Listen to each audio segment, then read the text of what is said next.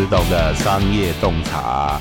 那我们今天的节目呢是行行有状元单元啊。我们今天邀请到是我们自媒体的创作者，我们原味觉醒 Moni Moni 部落格的梦妮 Moni。Hello，大家好，我是 Moni。Hello，Hello，梦妮你好哦。那呃，其实我们跟我跟梦妮也认识蛮久了。嗯、那我一直以来都知道梦妮在做部落客。对，对对，也快十年的时间了。说起来，岁月催人老，都是泪。有一段，有一段辛酸史。哈，好啊，好啊。那呃，我们待会好好来聊一下这个部分哦。那呃，我们先请梦妮来稍微自我介绍一下，好不好？就是你介绍一下你自己的一个状部分。呃，大家好，我是 Moni。那我的部落格名是原味觉醒 Moni Moni。那其实这个名字也是因为我喜欢吃美食的关系，所以取了这个名字。那也是希望说可以呈现出我自己对于食物的原味这件事情的觉醒。那文章的内容大部分会以美食为主题，但是最近就是会加了一些旅游的部分啊，因为我自己也很爱玩，很爱吃这样子啊。当然有也有一些其他的邀稿这样子。那我大概写了快十年的时间吧，对啊，这也是一个漫长的路途呢。嗯，那所以你在呃这个布洛克是你一毕业就开始创作的吗？还是你是什么时候开始做这个布洛克的？其实我是大学大概差不多大三的时候就进入这个行业，那那时候是无名小站的时代，嗯，我是从无名小站开始的，然后写到它倒闭，然后就是变成皮克邦了，对，然后到我现在是自家站的部分。啊，因为其实那时候无名小站的时候是呃会上热门排行榜那一些东西，嗯，那我开始经营这一件事情是因为呃我身边就有很多朋友会问我美食要去哪里吃，然后我就看着看着那些食记就觉得，哎，怎么大家写的都好像不是很详细，然后甚至连价钱都写的不是很清楚。然后我就觉得我很重视 CP 值，所以价钱一定要写出来啊。然后我朋友就跟我说：“那你可以来写写看这样子。”然后我就想说：“好，那我也来做这件事情。”结果写着写着，我朋友就开始变成，就是他们会觉得说：“哎，我写的东西还不错。”然后问我的内容也符合他们所达到的期待，所以就慢慢慢的有成就感，然后也觉得写这件事情蛮有趣的。对，然后才陆续接到一些餐厅的邀稿啊，或者是一些合作的文章，然后就觉得哎，写文章很好玩这样子。嗯、对，那你不会觉得说我们在进入到布洛克这一个布洛格这一个？部分其实是有点困难嘛，因为其实相对我而言呐、啊，哦，讲话可能不是很困难，所以我才做 podcast 嘛。对，那可是你对我叫我写文章，我可能坐在电脑前，我可能会呃 花了很久的时间，然后结果只写了三个字这样。哦，因为其实我以前是文组的啦，嗯、所以写文章作文的部分，我觉得我可能有一点遗传到爸爸嘛，因为爸爸其实的文学造诣蛮好的，所以我可能是因为这样子有稍微一点点的。就是文学的内容，嗯，对，然后当然觉得在前面，其实写文章主要因为我是写食物啦，所以不太需要太过于繁华的词藻，嗯，对，所以其实比较多是很简单的风格，对，然后而且我讲的就是比较探求原始这件事情，我会常写到就是店家的故事或者是创业的一些内容，嗯，然后来增加这个文章的特色，这样，哦，然后我会再把主题就是拉出一个比较特别的内容，当然现在。嗯种类已经很多了嘛，嗯、但是那时候我一开始十年前写的时候，其实我就会自己去想到很多的主题是比较容易让人家有兴趣想看的这样子。嗯，对。哎、欸，那我突然刚好你这样提到，我想要问一下说，说那原味觉醒它这几个字，是因为你觉得你是想要让呃你写的这个食物的感觉是呈现它最原始的美味，是这样的概念吗？还是其实你有自己的一个想法才会取这样的一个名字？嗯。对啊，就是我，我主要是想要呈现我自己，呈现说，呃，我在意这个食物的原味的部分。哦，对，所以其实我之前早期啊，我说真的，我有写过一些文章，是我觉得这个餐厅还好，而且是。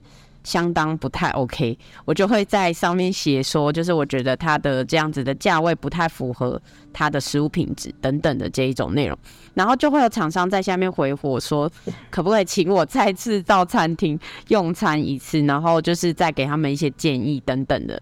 那其实我我觉得厂商的用意都是好的，所以我后来才发现说我不应该要在社群场所就是公开，就是我自己觉得不 OK 的厂商。嗯，对，所以简单来说，我后面遇到如果我觉得没有办法写的餐厅，我就会直接跟他说，那这餐的费用我支付，就是我不不收取费用，但是我就是给他们建议这样子。嗯，对对对，就会变成这样。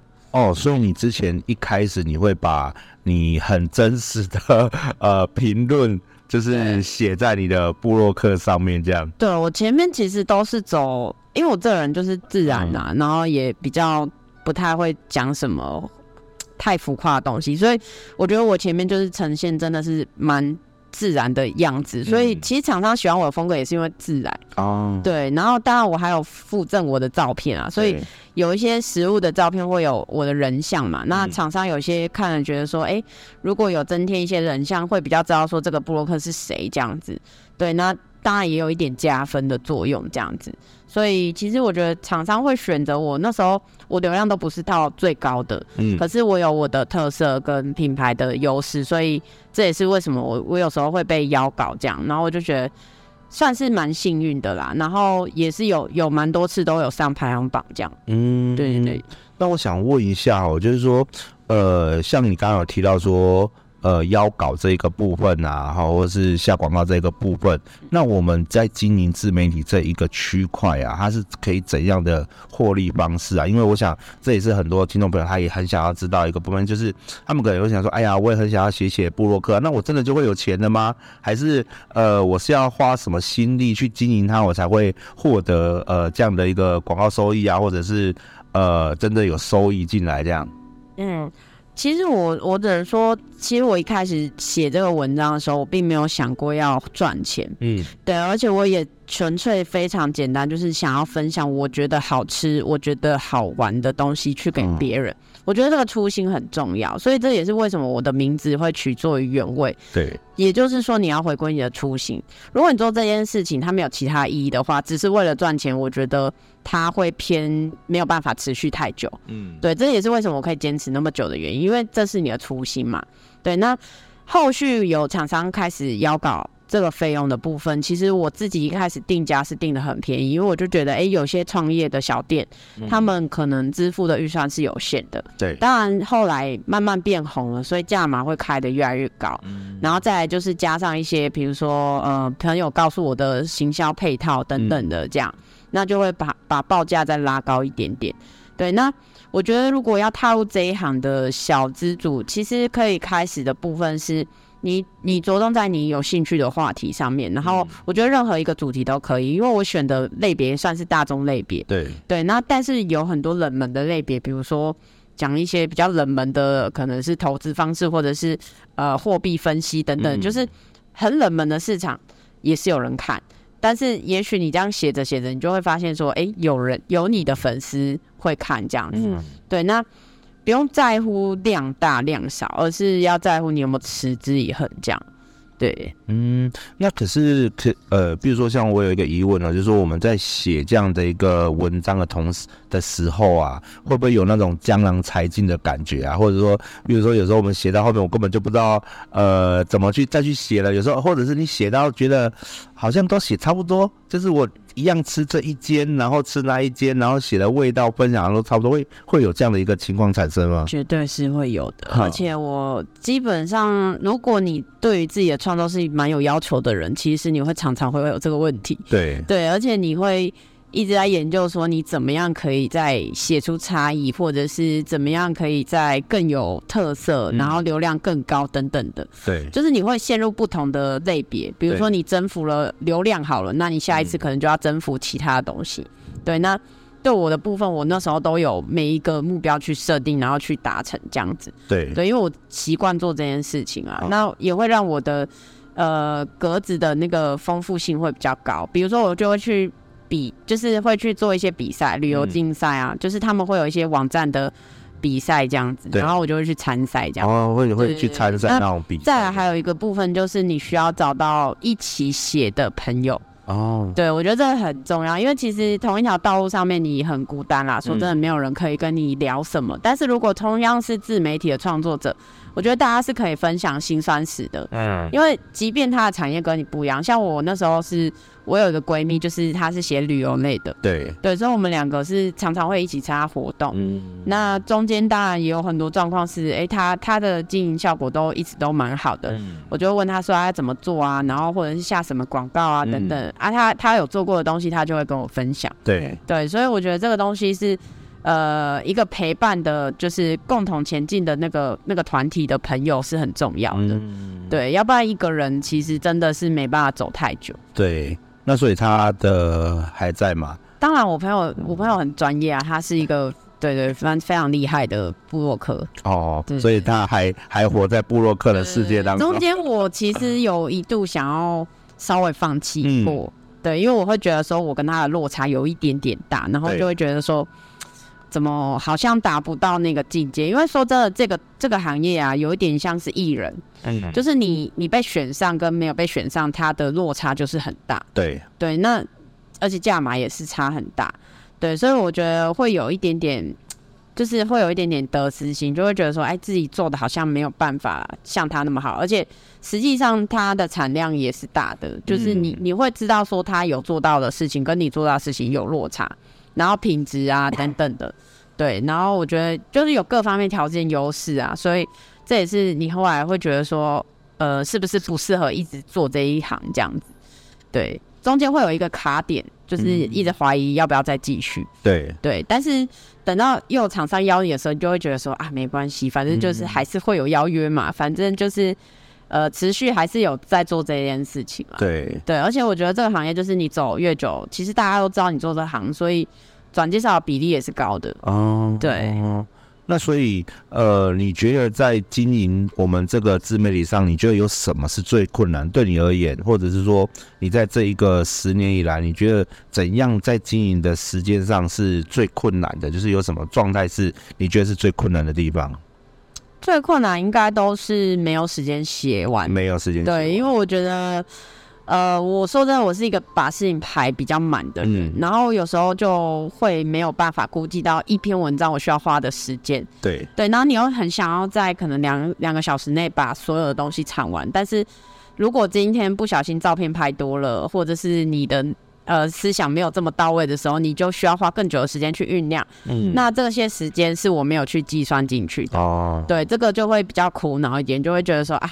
稍微没效率一点，对对对对，因为因为这种东西就是你还是会评估说啊，你大概花一篇文章三四小时，然后你的价码大概多少，你的时薪大概换算多少？嗯，有时候如果这样子想的话，就是会觉得说可能时薪很低哦，对呀、啊，对，那你就会觉得说啊，这样做好辛苦。嗯，可是当别人在称赞你的时候，别人在欣赏你的东西的时候，你就会越来越。有其他的自信度，嗯，对，而而且而且不是钱带给你的东西，对，对我觉得那种成就感是你真的在做一个你自己的东西，嗯，对我觉得要建立在说品牌其实本来经营就是累的，对。对，那我觉得我们已经很好了，不，并不是砸大钱在经营品牌，对。我觉得这一点是我我自己很。很自豪的点就是我们不用花太多的钱啊，我们顶多下一些广告费。对对，那像那些大品牌可能就花几百万。嗯，对啊，但是我们就可以小本的经营，但是也有小本的收入。对对，我觉得这样子就已经比一般人多了一些什么了。这样。嗯，那你觉得目前的市场上啊，就是在你这个赛道里面的呃人有越来越多的趋势吗？部落格的部分，因为它是文章，嗯、对，所以其实你要知道现在的状态是快时尚，所以它并没有办法撑这么久。嗯，因为文章虽然说大家还是会搜实际，对，可是因为现在的 IG 跟 YouTube 也都有在介绍美食或者是照片，嗯、如果他今天比较常用 FB、YouTube 或者是 IG 的人，他只他基本上用 Google 搜寻的比例会偏低一点点。嗯、对，那。这些这些频道都出现之后，也会分散我们部落格的流量。对对，然后再来也是呃聚焦度的问题，因为有些就是说真的啊，大家不会有那么细心跟时间去看完一整篇文章的长度。比如说你有两三千字，对对，那他顶多画画照片，然后看看哎、欸、好吃不好吃，嗯、这样。那如果我用 IG，我也可以达到同样的效果。对，我我就可能不会选择在部落格看，嗯、所以流量是有完全被分散。这也是为什么我后来在这这三年有主业转行到另一个领域的原因，嗯、因为我知道说这一行的饭。应该说，我不能靠一种收入过活啦。对，对，它毕竟还是我的斜杠收入。可是当斜杠收入有降低的时候，我就要去思考有没有办法有其他行业可以辅佐我搭配在一起这样子。嗯，对。那所以你目前的一个转换赛道的部分，你现在是到哪一个地方去？嗯，其实因为之前旅游花了很多钱，然后我就去接触到了，就是大家。知道的红海业务市场，保险业、哦、是对。那保险经纪人，我觉得很有趣的地方是，我可以做财务规划这件事情。哦、因为我发现，呃，我踏入保险业之后，我开始懂得存钱跟理财，嗯、我也开始慢慢的累积到我真正的钱。嗯，因为我以前可能是会赚钱，但是我的钱基本上都流掉了，因为你就是花掉、买掉等等，然后你也不知道什么时候要存多少钱等等。嗯、对，然后所以我踏入这个保金之后。我就开始去规划一个我自己的理财报表，嗯，算是财务蓝图啦。对对，然后你会在这个财务蓝图知道你要在几岁之前达到退休，或者是你要在几岁之前买到自己的房子，然后甚至是希望未来的被动收入有多少等等。嗯对，那我觉得这一件事情是我们每一个人都需要在提前知道的。嗯，对。那如果如果同样经营部落格十年，如果我是财务规划十年的话，我可能现在已经财务自由。哦，对，那那种感觉会有落差，就觉得说至少我财务自由，我可以做我想做的事，我也不用担心我的斜杠收入赚多少钱。嗯，对，那个压力会比较小。但是当然，我踏入这一行只有三年嘛，所以我觉得哎，没关系，至少。至少我也有，我也有踏入，因为有些人是一辈子都还不会理财的，嗯，对，因为像我们家的背景的确是没有在教育这个部分，所以我觉得这件事情也是我踏入这行的蛮重要的一个重点。我觉得，呃，身边的一些年轻人啊，或者是一些长辈，其实都可以了解这个东西，甚至知道一下适合自己的财务规划方式。对啊，因为我的方式是克制化的，嗯，对，会依照他的所需求、他的目标设定、他的人生梦想去做规划，这样子。那我想问一下，你刚刚有提到，呃，你从原本的那个布洛克的那个呃红海跳到另外一个红海，那到底有什么差别吗？就是我们财务规划师他究竟在做什么？因为你刚刚讲他他也是个红海，可是呃，我们怎么在这红海中当中突破啊？嗯，其实我觉得他们的定位是完全差不多的，嗯、因为布洛克在一开始我踏入的时候不算红海啦，对。他是我大概经营到第五年的时候才开始变红海市场，啊、对，那当然现在是比较没落一点嘛，嗯、对，那保险保险业的部分，它是一直以来都是，呃，我大概觉得是在二十年前吧，它就是已经这么久的行业了。那我踏入这行业才三年嘛，所以代表前面就有一堆前辈在我前面了。嗯，对，那要比他们的资历或者是比他们专业程度，我觉得都比不上。但是我们可以做的是，我们运用网络或自媒体的方式去传达我们的专业知识，让一些人可以接触到我们的想法，而是不不不单单只是实地探访，而是用网络的方式去散步。嗯，我觉得这也是一种方式，这样。对，那至于是。呃，现在的航红海的部分，保金的人数是多没有错，但是我觉得我们目前主打网络行销的保金的业务人才是蛮少的。嗯，对我我很清楚知道这块市场还没有到红海的状态。嗯，所以这也是为什么我要急于争取到就是经营接下来的网销市场。嗯，对对对。所以网销市场它跟一般的实体市场又不一样嘛？完全不一样，因为你的客人全部是网络客哦。对，它简单来说叫做陌生的网络行销。嗯，对。那我们因为我们业务有两种嘛，一种是你陌生的在路上认识人开发人，对啊，另一种是网络的认识人开发人。嗯，对。那差别是在于实体认识人的话，他们比较不会去搜寻网络上的资讯，但如果他是透过网络认识你的。他本身收集网络资讯的比例就很高了哦，对，所以他的专业程度不会逊于你，只是他需要听到你的其他建议，他也要知道你的专业程度或者是其他的部分有没有满足他的需求。